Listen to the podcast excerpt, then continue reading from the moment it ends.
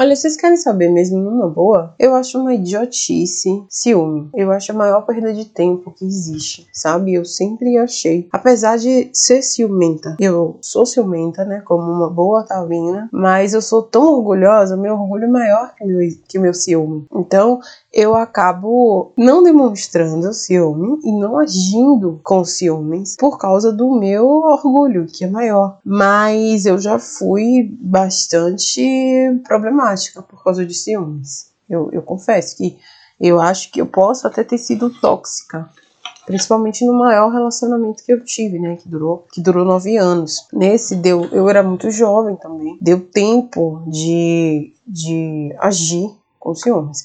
Mas ao longo do tempo eu fui, isso foi diminuindo. Eu fui vendo que era uma perda de tempo, é uma completa e total idiotice, porque meu ex-marido saía para trabalhar e teve épocas que ele trabalhava em duas empresas. Eu ia para o meu trabalho, ou ficava em casa, enfim, gente, não tem como a gente controlar o outro o tempo inteiro. Aliás, querer controlar o outro já é meio doentio e adoecedor. A gente se adoece com a nossa insegurança por tentar controlar o outro. E, e é doentio também para o outro. Então, é ruim pra gente e é ruim para o outro, para outra pessoa. Então, assim, não adianta se a pessoa quiser pular cerca, trair, sacanear, dar corno todas essas expressões, ela vai fazer isso em qualquer lugar, em qualquer momento, independente do que você fizer. A gente tem que entender também que a gente não controla tudo. Se a gente controlasse tudo, a gente saberia a hora que a gente vai morrer, por exemplo. Então, querer controlar coisas que estão fora do nosso alcance é a maior perda de tempo, uma coisa que faz a gente faz a gente sofrer, é doloroso, né? O problema do ciúme também é, como eu disse, eu sou ciumenta, mas o orgulho não me deixa admitir e não me deixa agir. Então eu acho que o problema do ciúme é o que a gente faz com ele. É a mesma coisa, é quase a mesma coisa do preconceito, na minha visão. As pessoas às vezes têm preconceito, são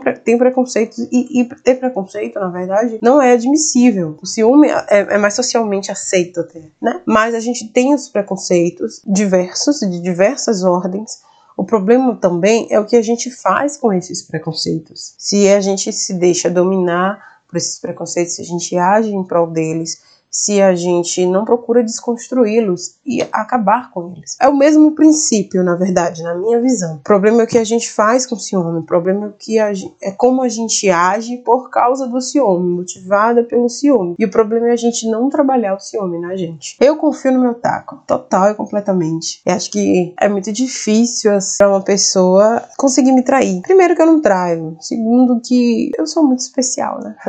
sou muito maravilhosa. E é uma coisa que realmente realmente não me importa, não me importa. Eu não vou ficar procurando, caçando. Eu fiz até uma postagem sobre isso ontem no Instagram, que é o meu Instagram de escritora, que eu mudei o nome agora, Rafaelices, arroba, underline, Rafaelices. Sigam. Vou fazer algumas discussões nesse sentido. Algumas discussões terão a ver com o blog e com podcast, outras não, outras eu vou fazer só lá. Eu postei algumas coisas sobre isso e aí eu escrevi na legenda, né? Quando eu tinha marido, ele tinha smartphone e eu não me interessava. Ele foi, ele teve smartphone primeiro que, que eu. É impensável a gente compreender uma época que não tinha smartphone, né?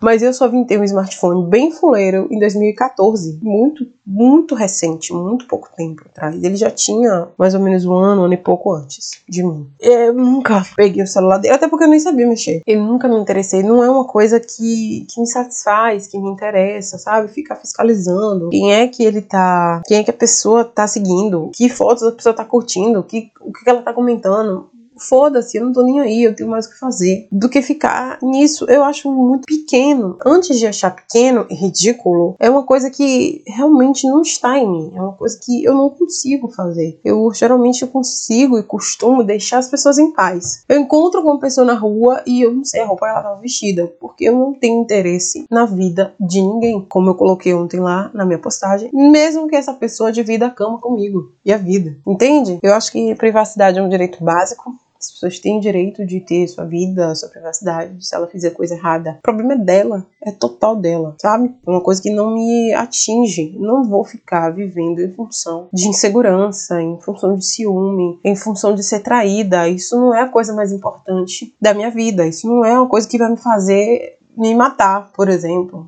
Entende? Então funciona, funciona assim na minha cabeça. Eu acho um completo total perda de tempo.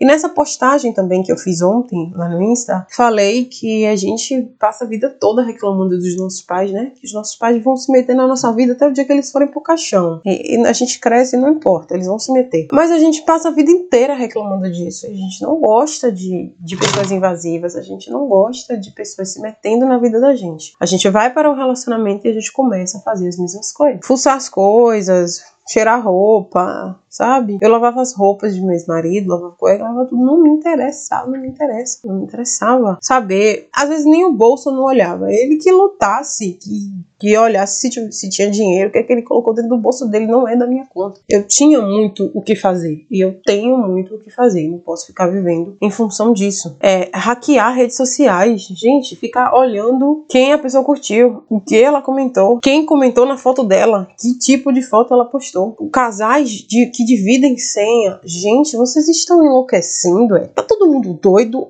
Na verdade, ou eu sou doida, porque eu não consigo entender como é, como é isso, como é que funciona o raciocínio dessas pessoas. Eu, eu gostaria de entender.